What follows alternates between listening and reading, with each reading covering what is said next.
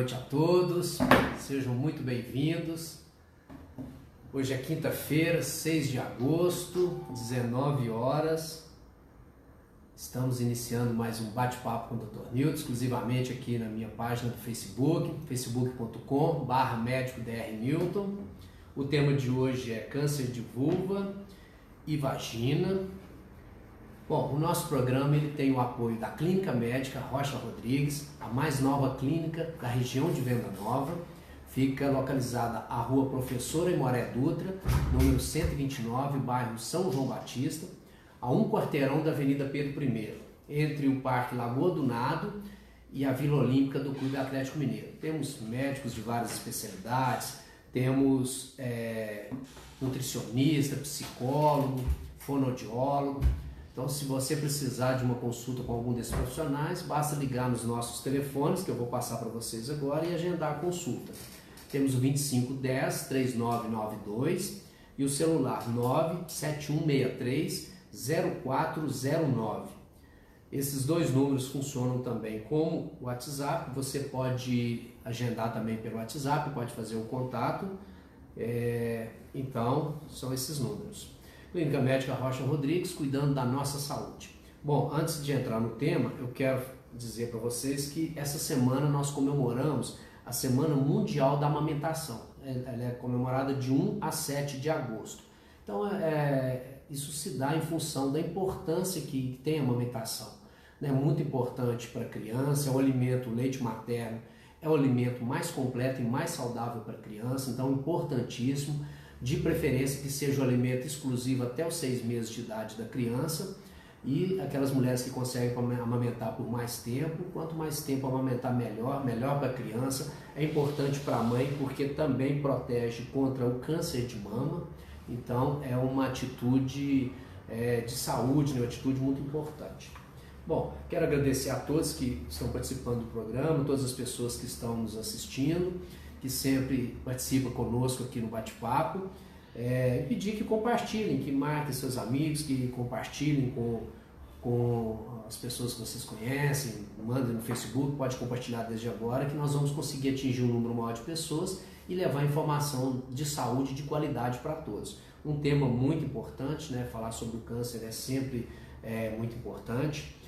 E relembrando aqui a dinâmica do nosso programa, eu falo, faço uma fala inicial aqui sobre o tema, trazendo as estatísticas, os dados, é, os sinais, sintomas, e na segunda parte do programa eu vou estar respondendo as perguntas que vocês já podem enviar diretamente aqui na página ou podem também é, mandar no zap do Dr. Newton, que é o 994280628. Então vou repetir o número aqui do meu zap, meu WhatsApp, é o 994280628. Lembrando que é o 31 prefixo de Belo Horizonte. Quem estiver assistindo, participando de alguma cidade do interior ou de outro estado, que tem que colocar o 31 é, antes.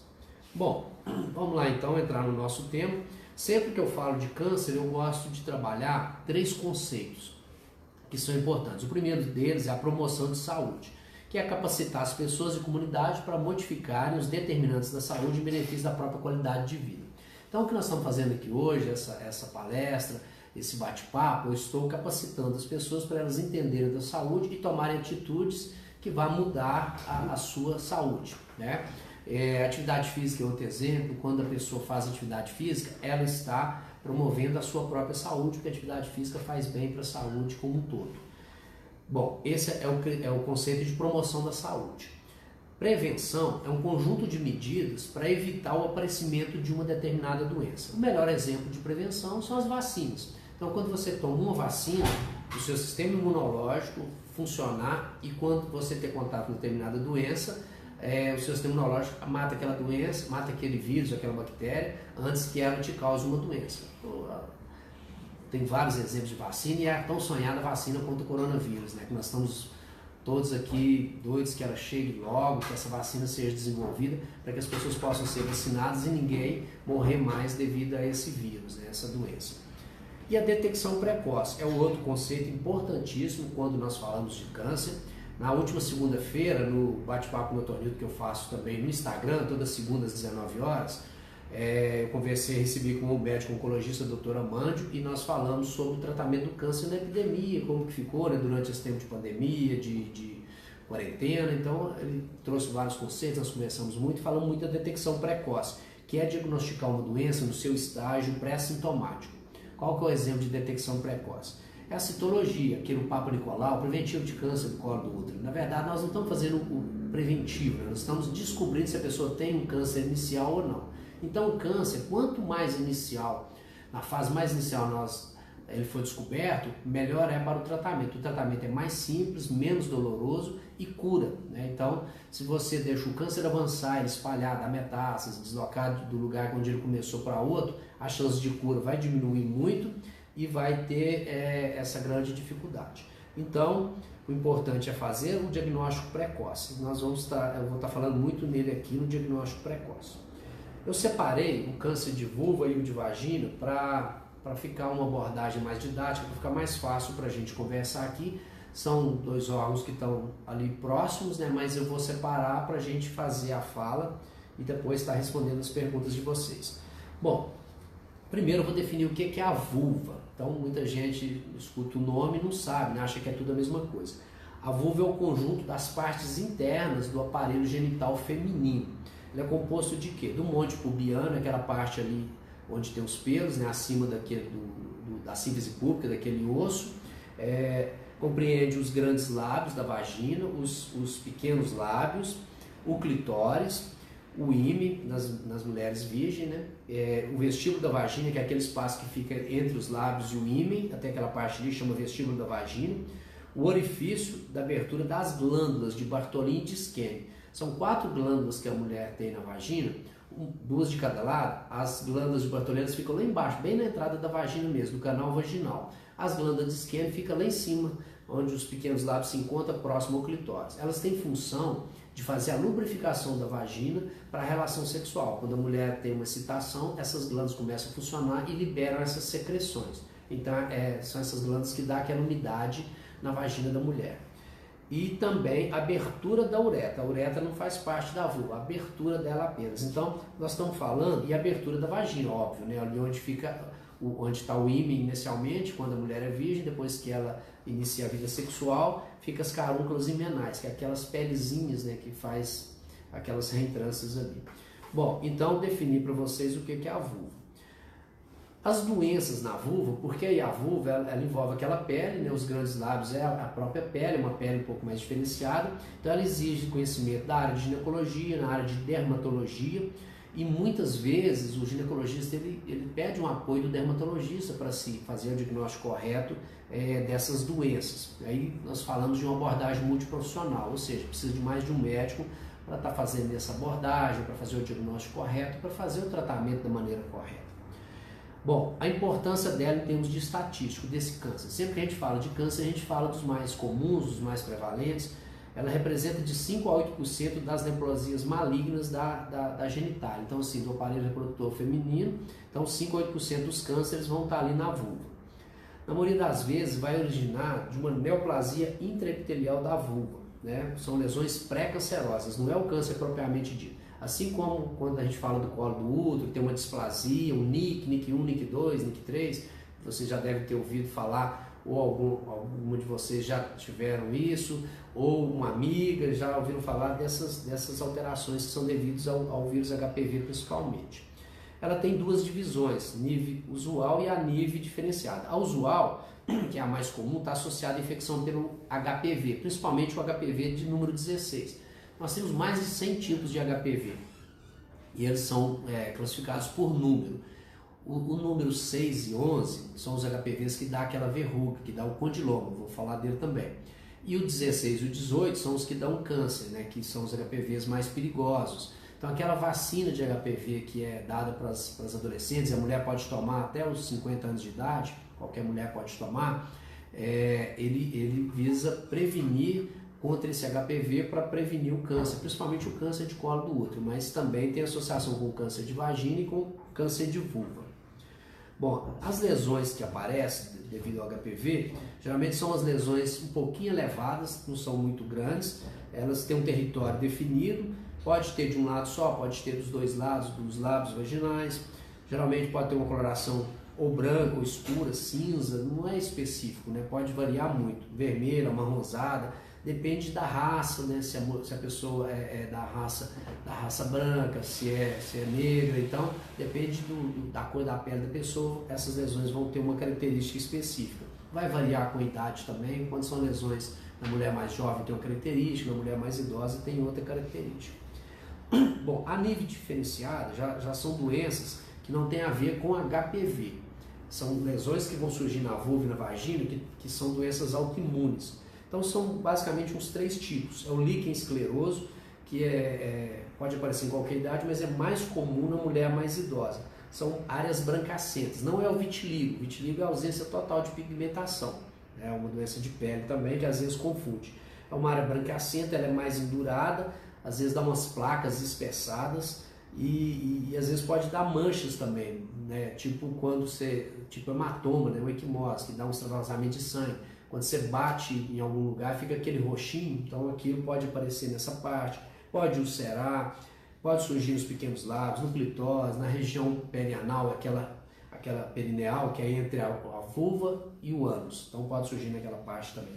O que, é que tem de, de, de específico nesse líquido escleroso? Além dessa alteração que você olha e vê, ele dá muita coceira, a mulher queixa muito de coceira, e ele vai também, às vezes, dando fechamento da vagina, dá dor à relação sexual, é, então esses são os principais sintomas, né? dor, ardor, é, a coceira e a dor na relação sexual. Então aquele é o líquen escleroso, tem o líquen simples crônico também, que é uma lesão branca ou rosa, é, ela é um tamanho variável, ela pode aparecer só de um lado, pode aparecer dos dois, também dá muita coceira, é, ela é mais devida a fatores irritativos, essa já não é autoimune ela pode ser de, de alguma calcinha, de algum produto químico, algum sabão que você usa para lavar, ou algum sabonete íntimo, ou o próprio sabonete. Então, é, é o líquen simples crônico, é uma irritação crônica que não é uma doença autoimune. Bom, o líquen, o líquen plano é mais comum na pós-menopausa, também vai dar coceira, ardor, dor na relação sexual, que ele pode fazer uma atrofia da vagina, também tem origem autoimune. E esse, a diferença do líquen plano para o líquen é, escleroso, é, escleroso, que o líquen escleroso não ataca a vagina e o líquen plano ataca. Então o líquen plano ele é mais comum na mulher mais idosa, é, depois da menopausa, lá para 60, 70 anos. Então ele vai dando aquela mancha branca e vai entrando para a vagina e vai fechando a vagina, vai atrofiando. Então a mulher começa a ter muita dificuldade, pra, principalmente para ter relação sexual. Bom, como que é feito o diagnóstico? O diagnóstico ele é clínico e algumas vezes a gente tem que olhar essas lesões no microscópio, chama vulvoscopia. É tipo quando a gente vai olhar o colo do útero, é aquele binóculo que tem no consultório.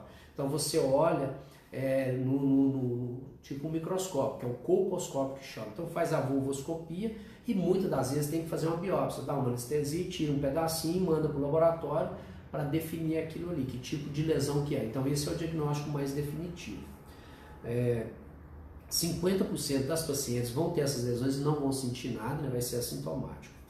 E as principais queixas mesmo, eu já falei aqui, cada uma dá uma, mas é, a coceira é principal delas, é a presença dessa placa, dessa lesão, ou de uma verruga, ou o próprio sangramento, uma ulceração no local, né? pode dar uma, uma ulceração também, que é uma, tipo uma lesão, uma ferida. Né? E algumas mulheres podem ter ardência urinar se essa lesão chegar próximo da uretra, pode às vezes ter um corrimento vaginal associado também. Bom, então o médico ele faz o diagnóstico através da, da, da anamnese, primeiro vai fazer aquela entrevista, as perguntas, vai fazer esse exame físico e vai fazer a biópsia quando forem necessários. Então 70% das lesões elas vão ser encontradas no, nos grandes lábios, ou seja, de cada 10, 7 lesões vão estar nos grandes lábios, é o local mais comum. E 15 a 20% vai estar na região do clitóris ou do períneo, que é aquela parte entre o ânus e a vagina, ali que é o períneo. Bom, o tratamento. O tratamento ele vai depender do, do estágio que se encontra essas lesões. Né? Nós falamos de estadiamento, do estágio que está as lesões. Então, é isso que vai definir. Ele pode ser por cirurgia, se na biópsia já, já, já definir que é um câncer, pode às vezes precisar de uma radioterapia, pode fazer cirurgia radioterapia, pode fazer é, combinado. Então, o tratamento ele depende do nível que está, do estadiamento que está essa, essa doença, né? vai pesquisar se ela deu metástases, os metástases dá para os linfonodos ali da região inguinal, dá para a região interna também, então nós temos metástases na parte interna do organismo, aí faz ressonância magnética, faz ultrassom, outros exames para se ter o diagnóstico correto. Então, este é o câncer de vulva. Agora eu vou falar para vocês do câncer de vagina. Primeiro, o que é a vagina? Então, a vagina começa ali naquela abertura. Eu disse onde tinha o ímã na mulher virgem, ela tem um ímã, que é aquela membraninha que fecha a entrada da vagina. Depois que a mulher inicia a vida sexual, aquela membrana se rompe e fica umas pregazinhas, né, que a gente chama de carúnculas imenais. Então, quando se afasta os lábios da vagina, você vai ver em cima, lá em cima, onde os lábios se encontram o clitóris, depois a uretra e depois a abertura da vagina. Então, a vagina é um, é um órgão tubuloso, fibro muscular, tem músculo também na vagina, e ela, e ela vai delimitar entre essa parte externa, né, a abertura para o meio externo, até o colo do útero. Ela tem em média mais ou menos de 10 a 14 centímetros, então isso varia de uma mulher para outra, mas o comprimento da vagina é mais ou menos esse. E a função da vagina é comunicar o útero ao meio externo, né, o canal da, da atividade sexual, é fundamental para que a mulher tenha relação para poder se engravidar, tem relação sêmen que o homem deposita ali na vagina, os espermatozoides entrar no útero e ter a gravidez. Então é o órgão sexual da mulher, da relação e tem essa função. É, já é um câncer muito mais raro. Então o câncer de vagina, ele não é um câncer tão comum.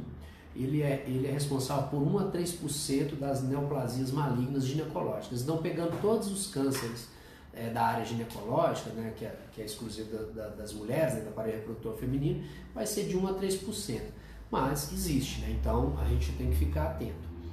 E ele também, ele é, a incidência dele é bem na fase mais avançada, ele é mais, é, mais comum entre 50 e 70 anos e, e, com, e com a média ali nos anos mais complicados, 60 a 65. Então, muitas das vezes a gente escuta, eu escuto isso muito no consultório, às vezes a, própria paciente ou filhas de, de chegam no consultório e falam, ah, minha mãe esteve no posto, a própria paciente fala, e falaram que ela não precisa mais vir ao ginecologista, que ela já passou de 60 anos, ela não tem que fazer mamografia mais, ela não tem que fazer mais prevenção, ela não tem que consultar mais. Isso é uma, é uma informação falsa. Porque, embora essas doenças, a estatística, o número não são tão altos, mas existem. Então, a mulher pode ter câncer de mama após os 70 anos, é um pouco comum, é a faixa mais comum é de 50 e 60, mas começa nos 40. Mas tem também nos 70, nos 80 anos. Pode ter o câncer de, de, de, de vagina, é 1 a 3%, mas existe, então tem esse câncer. Tem o câncer da vulva, que também pode desenvolver nessa idade. Tem o câncer de endométrio na faixa dos 60 anos, somente se a mulher for obesa, diabética. Então são vários tipos de câncer que a maioria deles vão demorar para dar sintoma. Então, quando esses cânceres eles dão algum sinal, sintoma, um sangramento, algum, alguma dor, ele já está muito avançado. Então, a mulher, o que eu digo para as minhas pacientes é o seguinte: a consulta ao médico ginecologista ela é anual. Todo ano você deve fazer. Quando começa? Começa quando inicia a vida sexual. Você começou a ter relação sexual depois de um ano, você já deve procurar o ginecologista. Na verdade, você deve procurar até antes de começar a relação. Por quê? Para te orientar sobre o método contraceptivo, o médico te orientar sobre doenças sexualmente transmissíveis. Então é importante, na verdade, começar a, a orientação sexual antes da própria vida sexual. Depois que começa um ano, depois começa a fazer exame de Papa Nicolau. Quando faz a pós-menopausa, chega lá nessa idade, 60, 70 anos, continua indo uma vez ao ano no ginecologista. Só que o que, que pode mudar? Pode mudar os exames. Talvez o médico vai examinar, vai olhar seu histórico, você tem exames preventivos, todos normais durante muitos anos. Você pode fazer de dois em dois anos, de três em três. A mamografia pode se passar a cada dois anos. Mas o médico examinar, olhar, te ouvir, te perguntar se tem alguma coisa errada, é importante fazer isso todo ano. Então, isso é para a vida toda. Então, paciente tem 80 anos, tem 85, tem 90, eu tenho pacientes nessa idade. Então elas procuram e fazem o controle. E aí a gente conversa, examina, avalia, fala, não, já tem dois anos que você está fazendo, está normal, vamos pular esse ano sem fazer ultrassom endovaginal. Eu aconselho fazer todo ano, porque tem o risco do câncer de endométrio. Então, assim, é importante. E esse câncer de vagina, que eu estou falando agora, ele tem uma outra importância que a gente tem que é, descartar se não é um câncer do útero que deu metástase para a vagina. A metástase é quando o tumor solta uma célula daquele, daquele local onde ele começou e essa célula vai ou para os vasos linfáticos ou por continuidade ali da, da, da, pele ou pelo, pelos vasos sanguíneos e implanta no outro órgão. Então isso, isso que é a metástase. Então é muito comum às vezes achar o tumor na vagina, ele é mais comum no terço é, distal, né, no superior, lá perto do colo do útero, e às vezes na verdade não é um câncer de vagina, é um câncer de, de útero que já migrou para a vagina, ou às vezes é metástase de um câncer de ovário, de algum outro tipo de câncer. Então tem que primeiro é, descartar se não é outro tipo de câncer. Se ela teve um câncer genital nos, nos 10 últimos anos, antes desse diagnóstico, pode ser um, um, câncer remanescente, às vezes ela teve um câncer de útero, operou, tirou o útero e ficou uma metástase na vagina pequenininha e depois ela desenvolveu e cresceu. Então tem que fazer essa avaliação. Bom, os fatores de risco. Os fatores de risco aqui para o câncer de vagina são os mesmos para o câncer de, de vulva, que eu não falei, eu vou falar tudo junto agora. É, para não ficar repetitivo, né, falando a mesma coisa duas vezes, porque eu estou separando os órgãos.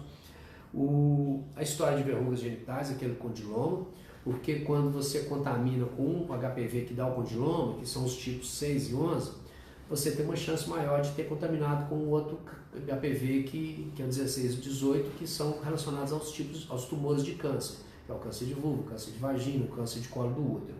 Então, se você tem um passado de verrugas, não significa que você vai ter o câncer, mas você tem uma chance maior do que aquelas mulheres que nunca teve uma verruga, por exemplo. Então, a, a questão do fator de risco é isso, é que você tem uma chance maior de ter um tumor. É, baixo nível socioeconômico, que muitas das vezes são pessoas que não vão ter acesso aos serviços de saúde, então isso entra como um fator de risco também. Tabagismo, então o cigarro, ele tem a ver com todos os tumores, com todos os tipos de câncer. Por quê? O câncer ele tem uma, uma origem é, genética. Uma coisa é hereditariedade, é quando você fala que minha mãe teve, minha, minha tia e tal, aí eu vou ter. Isso é chama hereditariedade, fator hereditário. Genética é porque vem do gene. Então todo câncer começa no núcleo da célula, onde está o cromossomo, o genezinho lá no cromossomo. São coisas microscópicas que a gente não enxerga, de uma única célula. Nós temos trilhões de células no nosso corpo. Então é uma célula que tem uma alteração lá no gene e essa célula começa a se multiplicar, se dividir e forma aquele tumor, né, aquela bola de carne. Então todo câncer tem essa origem. E o tabaco, o cigarro, as substâncias, nicotina, as coisas que tem no, no cigarro, elas vão lá estimular esses genes que pode ter a transformação maligna em câncer. E aí o cigarro ele roda o corpo todo, as substâncias dele, e pode estimular um câncer em qualquer órgão do nosso corpo.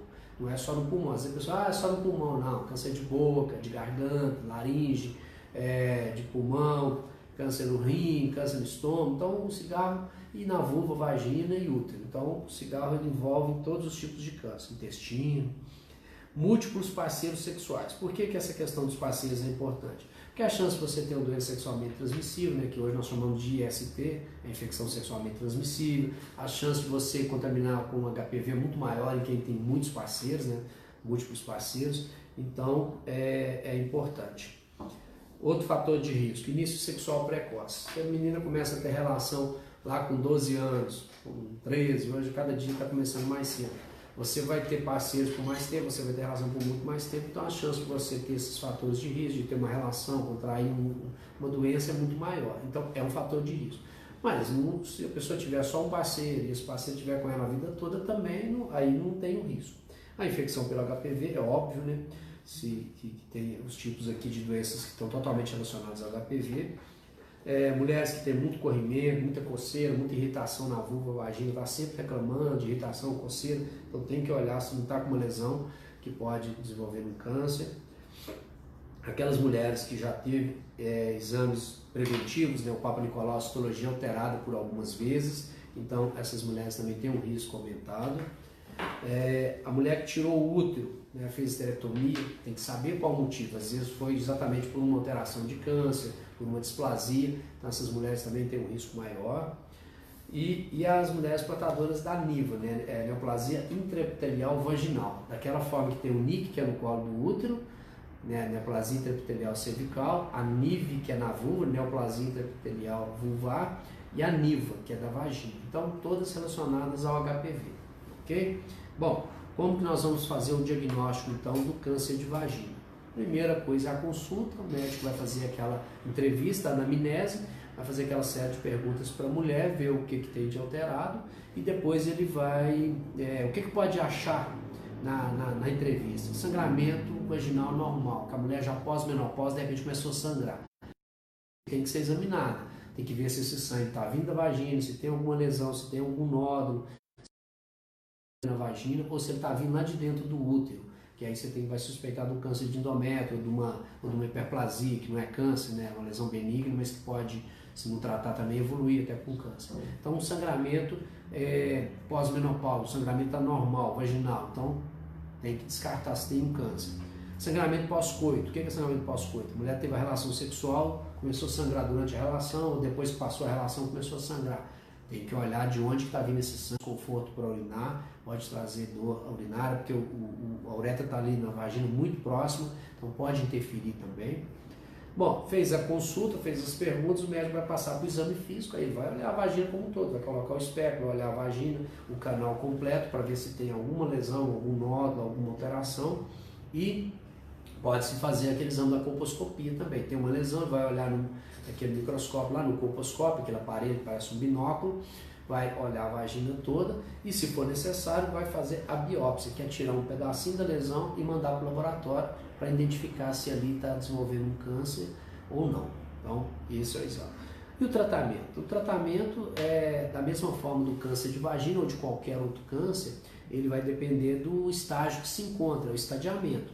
Então, é, na maioria das vezes prefere-se fazer a, a, a, radioterapia, né, que é a bracterapia, faz a radioterapia interna na vagina, é, é, um, é um tratamento de escolha, mas pode-se fazer o cirúrgico. E aí eu volto a dizer para vocês a importância do diagnóstico precoce, daquela detecção precoce. Lembra aquele conceito que eu falei lá no início do bate-papo? Por quê? Porque se você, tanto para o câncer de vulva quanto para o câncer de vagina, se você tem uma lesão já avançada, às vezes você tem que fazer uma cirurgia radical. Na vulva, às vezes você tem que operar, tirar aquela parte externa toda, aí você tem que fazer uma reconstrução. Às vezes a vagina você tem que retirar a vagina inteira da pessoa, então ela perde aquela função dela da, da, da atividade sexual. Então é, é uma coisa complicada. É, então é importante fazer o diagnóstico precoce, porque aí você vai fazer a cirurgia, retirar só aquela lesão, pode se complementar com a radioterapia e vai ser um tratamento mais simples, vai curar, vai dar um melhor resultado. Mas se deixa a doença é, avançar, se a doença fica muito espalhada, avançada, a cirurgia vai ser mais ampliada e muitas das vezes vai perder a função. A, a, mulher vai perder a função da, da, da atividade sexual dela. Bom, e como que pode prevenir? Isso vale para todos os tipos de câncer, mas em especial para esse câncer de vulva e vagina. Primeiro, hábitos saudáveis de vida. Então, o que, que são hábitos saudáveis de vida? Alimentação saudável, comer fruta, verdura, porque nós precisamos das vitaminas, dos minerais, tomar sol, pelo menos uns 15 minutos de sol todos os dias, para fabricar a vitamina D, que é importante, ajuda no sistema imunológico também, além de ajudar a proteger contra a osteoporose é, a vitamina C, as demais vitaminas, vitamina B que a gente é, ingere nos alimentos e tomar o sol pela vitamina D. É, uma alimentação equilibrada, não comer em excesso, não ficar comendo só gorduras, é, carboidrato, porque senão você pode desenvolver um diabetes, você pode ficar acima do peso e, e a obesidade tem relação com vários tipos de câncer, com câncer de vulva e vagina também, então a pessoa obesa tem risco maior. Então fazer essa alimentação saudável atividade física. Atividade física libera é, substâncias no cérebro, as endorfinas, que, que dá um prazer para a pessoa, que dá um bem-estar e ajuda a prevenir contra também o câncer. Então, atividade física é importante, que vai te ajudar a equilibrar o peso associado à alimentação adequada. É, bom, evitar o tabagismo. Então, o cigarro ele tem uma relação com todos os tipos de câncer e tem também com câncer de vulva e vagina. Então, evitar o tabagismo. É, o coito desprotegido, naquelas mulheres que têm muitos parceiros, né, por opção, cada um tem o seu motivo.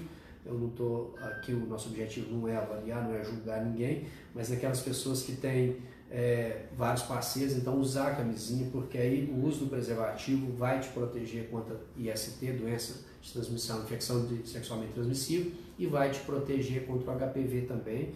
Tomar a vacina, hoje no, no SUS tem a vacina para as meninas, né, tá, começa a partir dos 9 anos, a, no SUS dá duas doses, né? quem tiver condição de tomar a terceira dose, faz particular, mas vários países utilizam só o sistema de duas doses. Das mulheres que já saíram da faixa etária, porque vai até 14 anos no SUS, é, até os 50 anos a mulher pode tomar, então ela pode tomar as três doses, você toma uma dose, dois meses depois toma outra, e quando fizer seis meses da primeira dose, toma, é, toma outra. Então é 0, 2 e 6 toma a terceira dose. Então, mesmo mulher que já teve vida sexual, que teve até filho, ela pode é, tomar vacina contra HPV que vai proteger.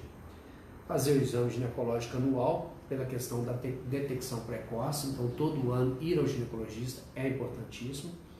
E caso você tenha alguma suspeita de ter alguma é, lesão, alguma suspeita clínica, o médico vai te orientar. Não, você tem que fazer seu controle a cada seis meses ou até intervalos menores. E aí vai depender disso, fator de risco, uma série de coisas, mas aí você vai discutir com o seu ginecologista e ele vai te orientar.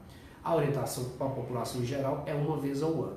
Caso tenha algum problema, esse intervalo pode mudar, ok? Bom, então foi o que eu preparei para falar para vocês do câncer de vulva e vagina. Né? Falei dos fatores de risco e vamos passar agora para a segunda parte, que é responder as perguntas. Né? Caso tenha perguntas, você já tenha enviado, vou olhar com a minha assessoria aqui e fazer o registro das pessoas que estão conosco aqui nessa noite.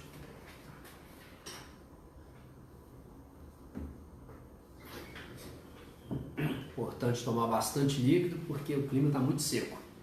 E aí, falando muito, a, a voz vai, vai desgastando. Bom, registrar aqui quem está presente conosco, participando aqui, mandando boa noite. A Gislaine Santana, Nádia Rodrigues, Euseni Melquiades, Marco Aurélio, Cândido, Elda Aparecida, Marcelo Dutra, Regina, Glaucia Fugência, Sérgio Malta, Zé Maria, Rejane Mateus, Fabrício Castro, a Deise, Maria Aparecida Soares, Laura Raimundo, Abílio César, Patrícia Magalhães, Elenice Gravina, Lucas Moura, Luarley, Sueli Rodrigues, Tami Carolina, Emília, João Martins. Bom, obrigado a todos vocês. É... Aqui também tem o Gabriel Reis, Maria Olívia Marinho, da Silva, Leninha Araújo, André Alves de Carvalho, Fernanda Viana, a Rosimar Souza, Valdereza Oliveira, Rosana Almeida, Edna Souza, Andréia Souza, Carla Santos, Matheus Cristian, Marco Aurélio, Maria Geraldo, Givanildo Tavares, hum, Meire Rodrigues, Murilo Cardoso, Bom, temos alguns comentários aqui, fazer o registro de alguns comentários.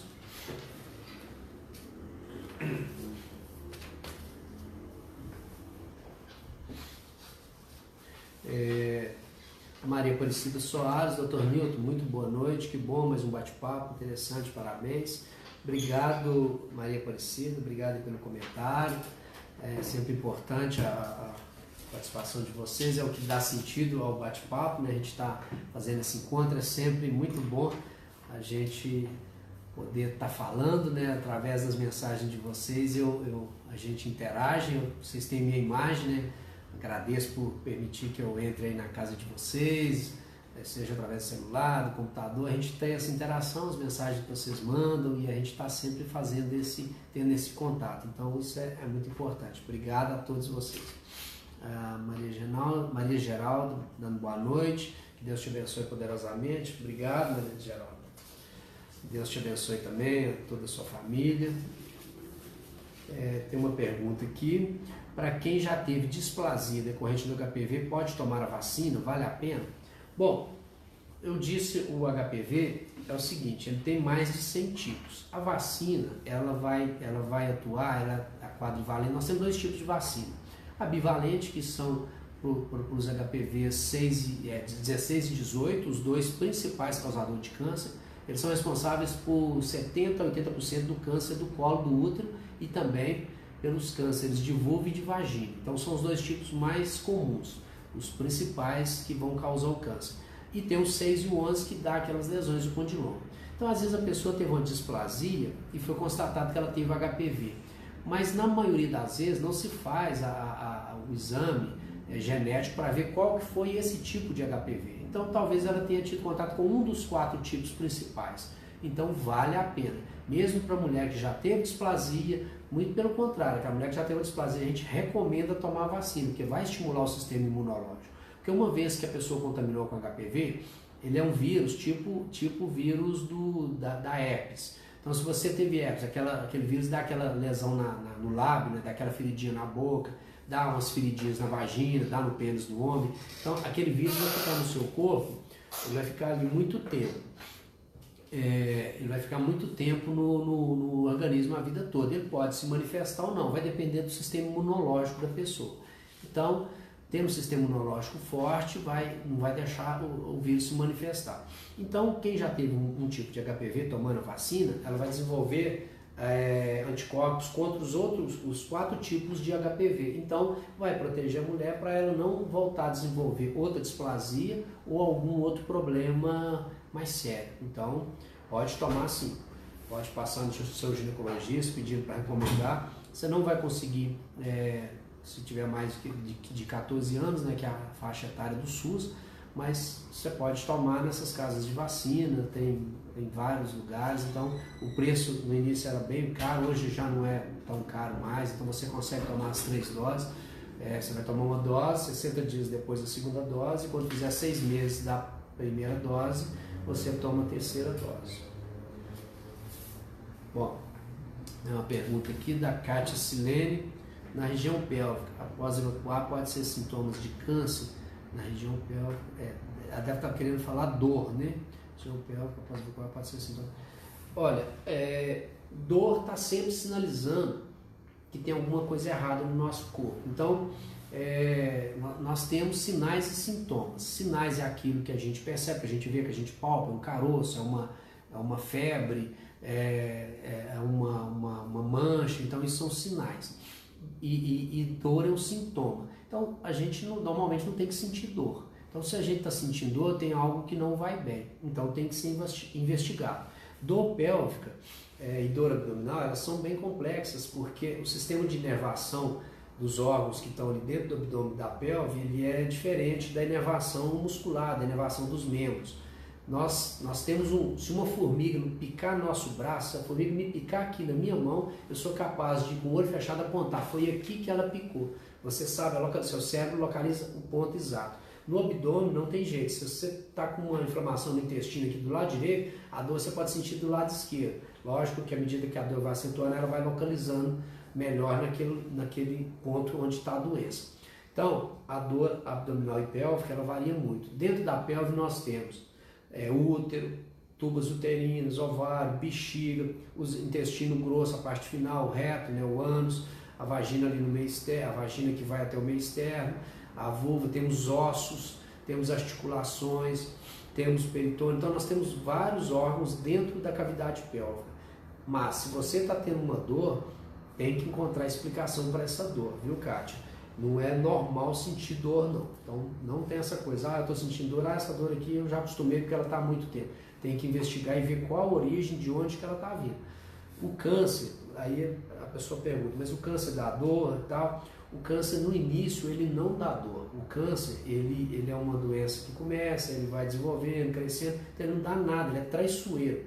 O câncer só vai dar dor nas pessoas quando ele está muito avançado. Como é que é o mecanismo de dor do câncer? Quando ele começa a comprimir os órgãos. Então o câncer é uma, uma carne, um tecido, vai formando aquele tecido ali, uma bola de carne, ela começa a comprimir algum órgão. Então começa, comprime a sua bexiga, aí vai doer. Pode comprimir o intestino, dando dificuldade de evacuar, aí vai causar dor. Pode comprimir um vaso sanguíneo, e aí pode romper esse vaso, dar uma hemorragia interna.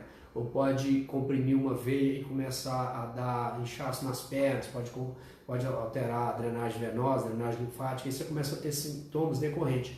E essa bola de carne pode apertar um nervo, que é a pior coisa, que aí dá uma dor contínua. Então, aquelas pessoas que têm câncer, que sentem dor o tempo todo, é porque tá, o tumor está comprimindo algum nervo. Então, a pessoa fica com aquele sinal de dor contínua. Então, câncer, dor não é um, um sinal inicial de câncer pode ser de alguma outra doença. Então é, a dor é mais terminal, mas é importante você investigar por que está sentindo dor.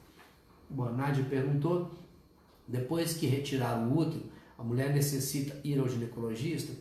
Com certeza, porque hoje, a grande maioria das vezes, sempre que é possível, que tem uma indicação de retirada do útero, seja por mioma, por displasia, por qualquer outro problema, a gente tenta preservar os ovários. Então, geralmente fica os ovários, fica a tubo uterina. Então, você retirou o útero todo, você ainda tem vulva, você tem vagina, que é o tema de hoje, nós estamos falando de câncer de vulva e vagina. Então, você tirou o útero, mas você pode ter um câncer nesses outros dois órgãos, você pode ter um câncer lá no ovário, tem a mama, que a mulher precisa fazer o acompanhamento inicialmente com o ginecologista, só vai no mastologista se tiver uma indicação mais específica, né, de um acompanhamento, um tratamento. Então, mesmo tendo retirado o útero, continua valendo aquela orientação de procurar o ginecologista uma vez ao ano, ok? Bom, é... mais alguns comentários aqui. A Sueli Rodrigues, boa noite, doutor Nilton, parabéns pela explicação, top. Obrigado, obrigado, Sueli a Elza Souza. É... Boa noite, parabéns pela iniciativa, muito bom, obrigado, Elza, obrigado pelo carinho, pela participação. Maria Aparecida Cida, parabéns, obrigado. Mais uma pergunta: se um cisto vaginal pode virar um câncer? Bom, o cisto vaginal ele, ele vai depender da, de que, que ele é formado é, muitas das vezes não vai ter essa transformação não, são doenças benignas. Existem, existem várias doenças benignas que podem acontecer, vários tipos de cisto em várias partes do corpo. E a maioria pode só ficar crescendo e, e acabar trazendo um transtorno pelo próprio tamanho, principalmente cisto vaginal pode ir crescendo, ocupando a vagina, pode dar dor à relação, é, depende da origem dele. Tem cistos que são de células primordiais que nós chamamos, é, da formação ainda lá da, da, da, dos órgãos genitais, fica alguma célula remanescente e forma um cisto ali. Esse cisto, esse tem mais risco às vezes né, de, de, de transformar num câncer. Mas a maioria não, não, não, não vai ter esse risco, geralmente são cistos benignos. É, então, o, o, é o acompanhamento, o diagnóstico e pelo fato de começar a crescer, muitas das vezes indica-se a, a, retirada desse cisto, né? fazer uma cirurgia e retirar o cisto.